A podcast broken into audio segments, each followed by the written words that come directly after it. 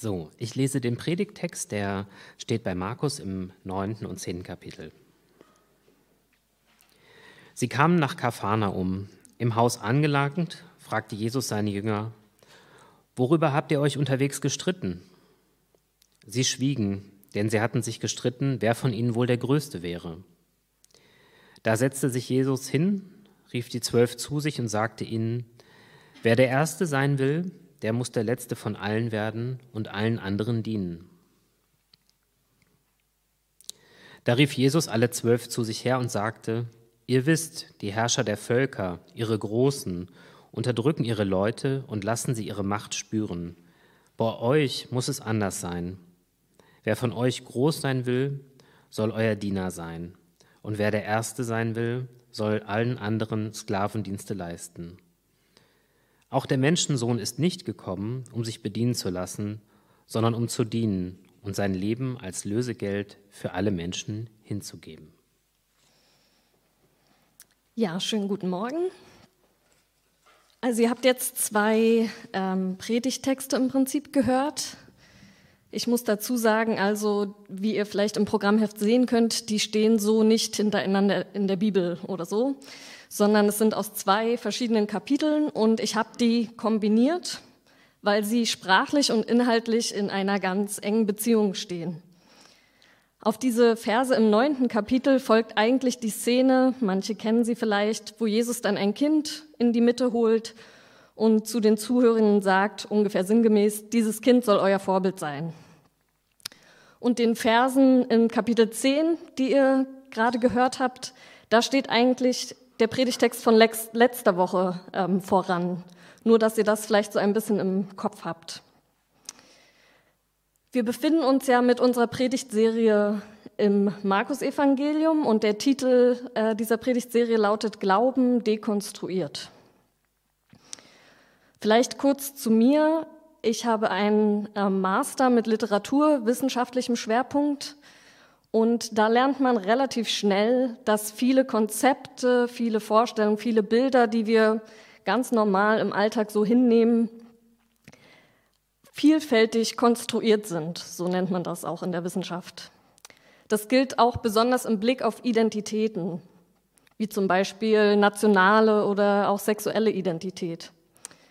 Und ich kann jetzt nicht näher auf dieses Thema eingehen. Ich finde das super interessant, aber so wie man eben herausfinden kann, dass viele Vorstellungen, Bilder, die wir so haben, konstruiert sind, so kann man sie dann auch zerlegen. Und ich glaube, dass Jesus tatsächlich das selber tut ähm, in seinem Leben, auf seinem Lebensweg, in diesem Unterwegssein mit den Vertrauten von ihm. Bei Markus lesen wir, dass also die Menschen, die jetzt schon eine Weile mit ihm unterwegs sind, immer öfter auch an ihre Grenzen kommen in Bezug auf die Botschaft von Jesus, auf die Botschaft vom Reich Gottes und Jesus eigene Rolle darin. Also im Prinzip die Identität von Jesus. Wer ist dieser Jesus eigentlich, mit dem wir da unterwegs sind? Ich möchte noch eine kurze Sache voranschieben. Mir persönlich hat die sehr geholfen.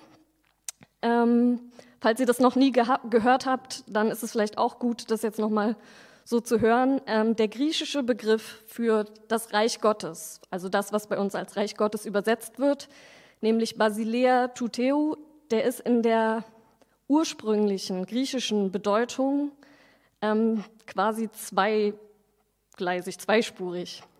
Und zwar kommt er auch 13 Mal im Markus-Evangelium vor. Und er kann nicht nur mit Reich Gottes übersetzt werden, sondern auch mit Herrschaft Gottes. Das Wort Basilea also, das beinhaltet im Griechischen sowohl ein Territorium im Sinne von Reich, aber es beinhaltet auch äh, eine königliche Macht und Autorität im Sinne von Herrschaft eben. Und es ist gut, äh, das zu wissen, wenn man das Markus-Evangelium liest. Also nur noch ein kurzer Kontext zum neunten Kapitel. Jesus erzählt seinen Nachfolgerinnen, dass er in naher Zukunft getötet werden und auferstehen wird. Und die können damit absolut nichts anfangen. Wahrscheinlich wieder so ein Gleichnis, das wir nicht kapieren. Ja, du kapierst es vielleicht nicht, Andreas, aber Jakobus und ich, wir haben das schon begriffen. Jesus wird durch einen Trick die Herrschaft erlangen und die Römer werden ihm zu Füßen liegen. Mein Bruder und ich, wir werden dann zu seinen obersten Befehlshabern. Warum ihr zwei? wirft Simon Petrus ein. Soweit ich weiß, habe ich diese Macht von Jesus schon viel früher erkannt. Moment mal, ruft Matthäus dazwischen. Ich glaube, ich habe die meisten Dämonen ausgetrieben. So in etwa stelle ich mir das Streitgespräch vor. Also ich war nicht dabei, natürlich nicht. Ähm, aber ich kann mir das gut vorstellen, wie die Jünger so in Zweier- und Dreiergruppen auf dem Weg nach Kapharnaum sind. Und am Ziel angekommen in einem Haus, da fragt Jesus dann direkt nach so, worüber habt ihr denn euch unterhalten? Was war denn diese hitzige Diskussion? Vielleicht sein Tod, den hatte er gerade vorher angekündigt. Vielleicht das mit der Auferstehung. Natürlich weiß Jesus, worüber sie geredet haben.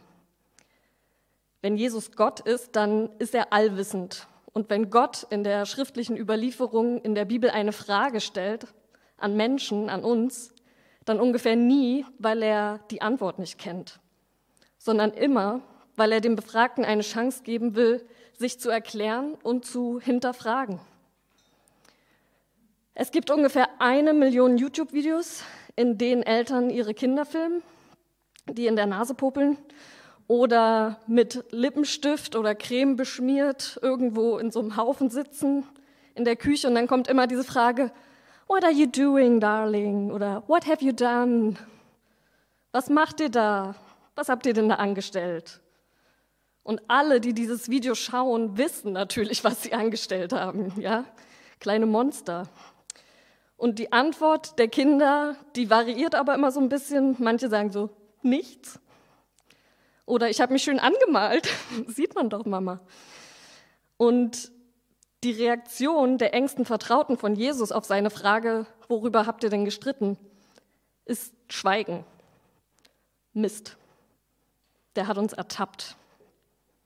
Wenn wir das jetzt laut aussprechen, worüber wir geredet haben, dann wird es, glaube ich, noch peinlicher für uns. Vielleicht können wir das jetzt ganz kurz aussitzen und dann ist es vergessen. Aber natürlich, Jesus, er hält eine Ansprache, die es in sich hat. Und auch wenn die Zwölf es nicht ausgesprochen haben, worüber sie sich unterhalten haben, hat Jesus natürlich schon im Kern begriffen, worum es da geht. Wir alle wollen, wenn wir mal ganz ehrlich sind, in unserer Bubble, in unserem Umfeld, auf unserer Arbeit, vielleicht auch in der Familie die Größten sein, die Schlausten, die Erfolgreichsten, die Mutigsten, die Informiertesten, die mit der besten Nachhaltigkeitsbilanz oder die mit dem heterogensten Freundeskreis, Hashtag Diversity, die mit den besten Urlaubsgeschichten oder dem coolsten Hobby. Je nachdem, was für Werte in unserem Umfeld als erstrebenswert gelten, wollen wir die sein, die bewundert und beneidet werden, von denen andere sagen, wow, die hat es geschafft. Der weiß, wie er das Beste aus seinem Leben rausholt. Niemand schwimmt doch gern in der grauen Masse mit. Je weiter oben auf der Karriereleiter, desto besser. Und dieser Wunsch ist sowas von menschlich. Und davon sind auch eben nicht die Menschen ausgenommen, die diesem jüdischen Wunderheiler aus Nazareth folgen. Im Gegenteil, die Jesus-Leute bekommen ja sogar Superkräfte, wenn man so will. Auf dem Wasser laufen, leere Essenskörbe wieder voll machen, Kranke heilen. Da kann man schon mal ein bisschen abheben. Die Frage nach der menschlichen, nach der eigenen Größe hat ja auch noch eine andere Komponente. Und das zeigt, uns eben der zweite Text. Die Frage, die Jakobus und Johannes quasi letzte Woche in Joes Predigt ähm, an ihn gestellt haben, war ja, können wir Position an deiner Seite haben in deinem Reich, König Jesus? Wir wollen Macht besitzen, wir wollen Einfluss haben, wir wollen herrschen.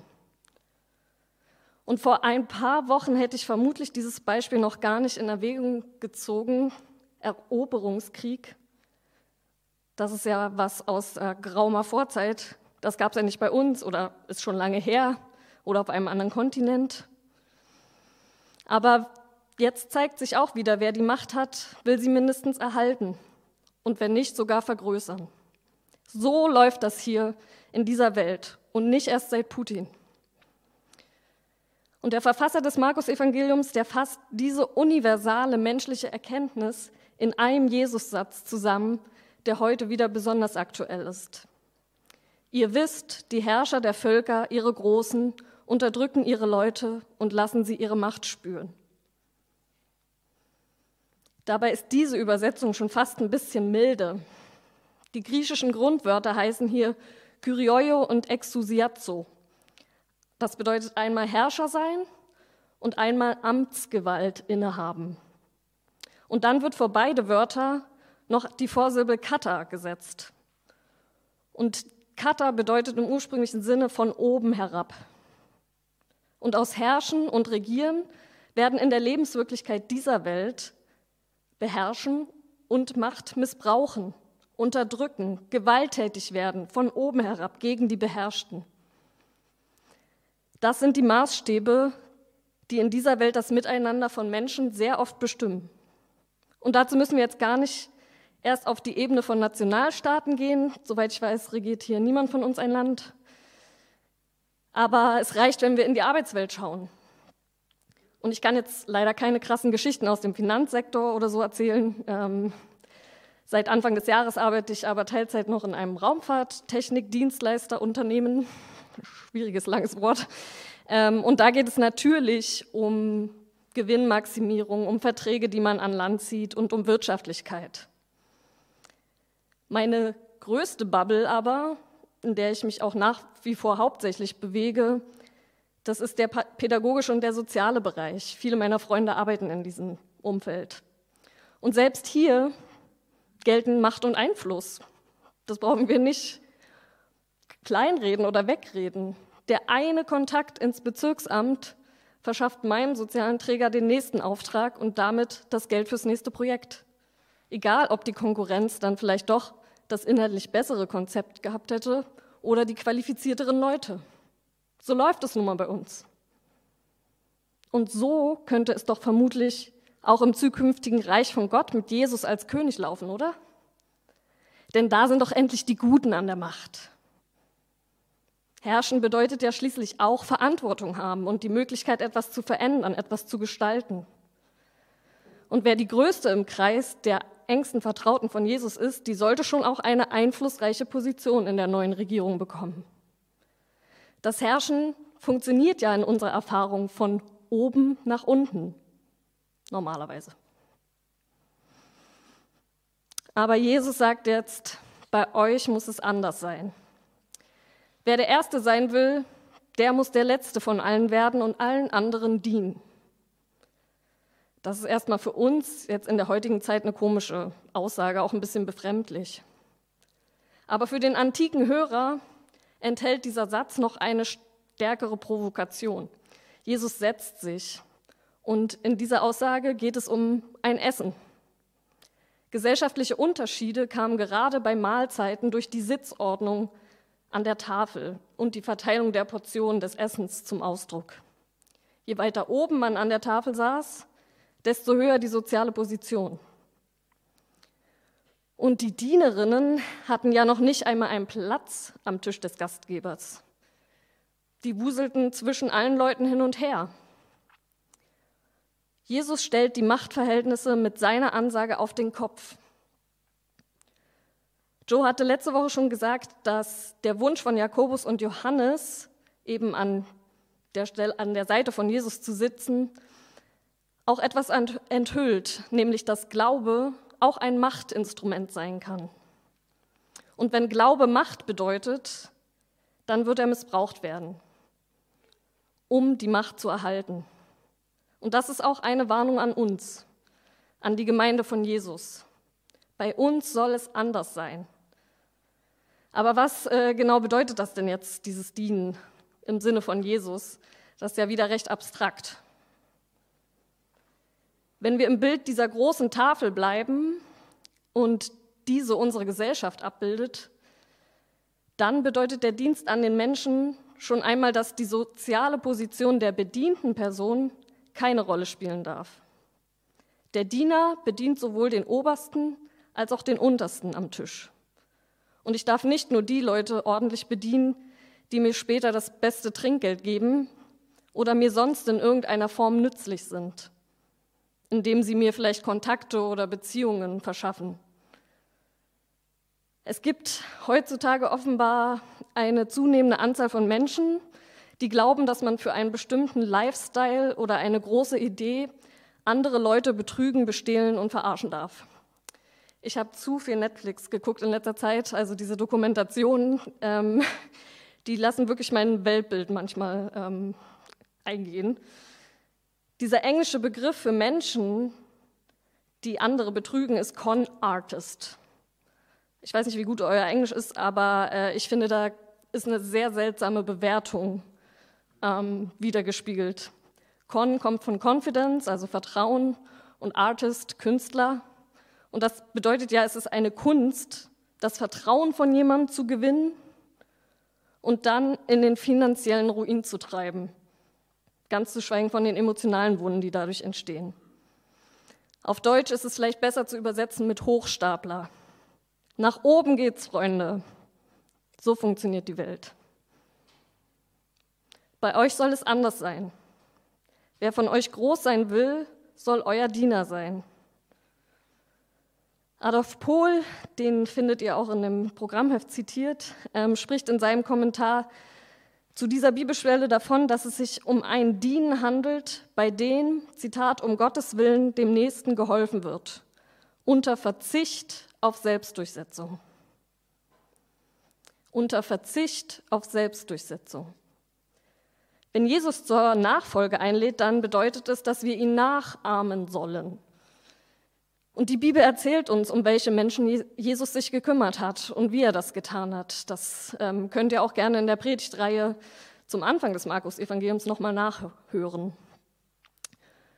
Und ein anderer Theologe formuliert es so, Bochum Bortfeld, auch in eurem Programmheft, aber nicht dieses Zitat.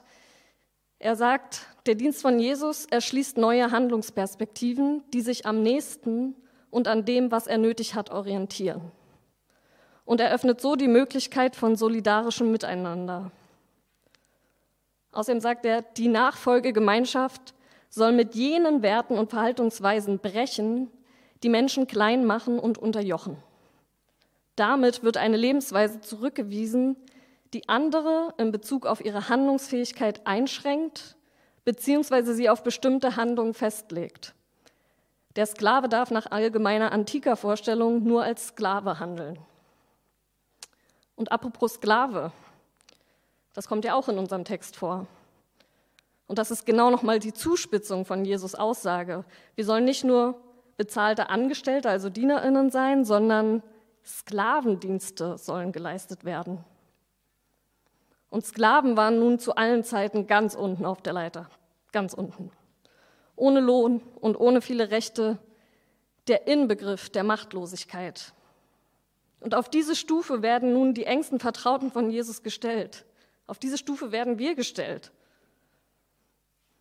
Und das geschieht aber wiederum nicht, weil Gott uns so besser beherrschen kann, sondern weil es uns in Jesus so vorgelebt wird. Jesus ist nicht in diese Welt gekommen, um sich bedienen zu lassen, sagt er, sondern um den Menschen zu dienen. Und im Brief an die Philipper wird es noch einmal so ausgedrückt. Er war in allem Gott gleich und doch hielt er nicht gierig daran fest, so wie Gott zu sein. Er gab alle seine Vorrechte auf und wurde einem Sklaven gleich. Er wurde ein Mensch in dieser Welt und teilte das Leben der Menschen. Unser Konzept von Herrschaft und Macht, das wird von Jesus komplett dekonstruiert durch sein Leben. In seinem Reich geht es nicht darum, dass wir die Vorherrschaft erringen oder über jemanden oder etwas herrschen, sondern die anderen Jesusgemäßig, den anderen Jesusmäßig zu dienen, bedeutet vermutlich auch, vorherrschende Machtstrukturen zu hinterfragen und ihnen mit allen Konsequenzen entgegenzuwirken, wenn sie Menschen schaden. Das hat die Kirche leider nicht immer ernsthaft betrieben. Im Gegenteil. Oft hat sie sich mehr damit beschäftigt, die eigene Macht zu erhalten. Aber auch das ist nur eine Sicht. Es gibt natürlich auch andere Beispiele in der Kirchengeschichte, so zum Beispiel den Bischof in Mailand. Ambrosius von Mailand legt sich im vierten Jahrhundert mit den Behörden mehrerer Städte an, indem er fordert, Bedürftige, Fremde und Obdachlose nicht mehr wie bisher einfach auszuweisen, um den Bürgern den Anblick des Leides zu ersparen, sondern sie zu unterstützen. In einer Hungersnot scheut Ambrosius nicht einmal davor zurück, die heiligen Kirchengefäße zu verkaufen, um mit dem Erlös Nahrungsmittel für die Armen zu erstehen. Wir müssen auch gar nicht mit dem Finger auf die Institution Kirche zeigen, wenn wir mal ganz kurz ehrlich mit uns selbst sind. Auch als einzelne Christinnen verlieren wir diese Texte gern mal aus dem Auge. Weil unser Zeitgeist spricht nicht so gern von Selbstaufgabe, sondern lieber von Selbstverwirklichung. Wir wollen keine Sklavinnen sein, von niemanden und erst recht nicht machtlos. Aber auch da gibt es eine relativ klare Botschaft der Bibel. Wir suchen uns selbst aus, wer oder was uns beherrscht. Für manche ist es Geld, Anerkennung, beruflicher Erfolg, die Follower auf Instagram oder TikTok oder was ich, was die Jugend gerade so betreibt. Aber ganz ohne Herr sind wir nicht. Ganz frei sind wir nie. Unser Handeln und Denken wird immer von etwas Größerem beeinflusst sein. Jesus zu folgen heißt, sich jeden Tag neu entscheiden, ihn als Vorbild zu nehmen. Oder mich selbst und meine eigenen Maßstäbe Stäbe oder die der eigenen Kultur oder Gesellschaft oder Kirche. Jesus bietet eine neue Herrschaft an und ihm nachfolgen heißt tatsächlich auch, sich jemandem zu unterstellen. Jemanden, der alles für uns aufgegeben hat. Auch der Menschensohn ist nicht gekommen, um sich bedienen zu lassen, sondern um zu dienen und sein Leben als Lösegeld für alle Menschen hinzugeben. Bei diesem letzten Satz von Jesus kann ich schon wieder die Fragezeichen in dem Gesicht von Simon Petrus und Co sehen. Hat er nicht gerade eben noch davon geredet, dass wir Sklavendienste leisten sollen? Und jetzt redet er plötzlich davon, Menschen frei zu kaufen. Nichts anderes bedeutet Lösegeld nämlich, als jemanden, der durch Verarmung in Besitz eines anderen Menschen gerät, aus dieser Abhängigkeit zu erlösen, ihm wieder Autonomie zu verleihen, Handlungsfähigkeit. Das Reich Gottes soll ein Raum sein, in dem Menschen freiwillig einander dienen, freiwillig. Die Herrschaft Gottes soll eben nicht Unterdrückung und Missbrauch hervorbringen. Ein Lösegeld wurde in der jüdischen Tradition übrigens immer nur für Verwandte gezahlt, die eben manchmal schuldlos in eine Abhängigkeit geraten sind. Und das, dieser Begriff Lösegeld bringt damit noch eine andere Ebene ins Spiel, nämlich dass die Beziehung zwischen Gott und Menschen nicht mehr Sklave und König, Beherrschter und Herrscher, sondern Kinder und Eltern wird. Gott bietet uns an, in seine Familie zu kommen und als seine Kinder auch seine rechtmäßigen Erben zu werden. Und um dieses Erbe anzutreten, werden keine krassen Bedingungen aufgestellt von Gott, sondern es reicht, dieses Angebot anzunehmen, Jesus auf seinem Weg zu folgen. Jesus sagt selbst, und das ist mein letzter Punkt zu seinen Nachfolgerinnen, dass der Weg hinter ihm nicht immer leicht sein wird. Und das bedenken wir jetzt ja gerade auch in der Passionszeit. Ich glaube tatsächlich bis zum Schluss dachten die Zwölf, dass es ein triumphaler Einmarsch mit Jesus nach Jerusalem wird wo die Herrschenden gestürzt werden. Und das ist nicht passiert. Aber trotzdem stellt Jesus mit seinem Leben, mit seinem Leidensweg und seiner Botschaft letztlich alles auf den Kopf. Amen.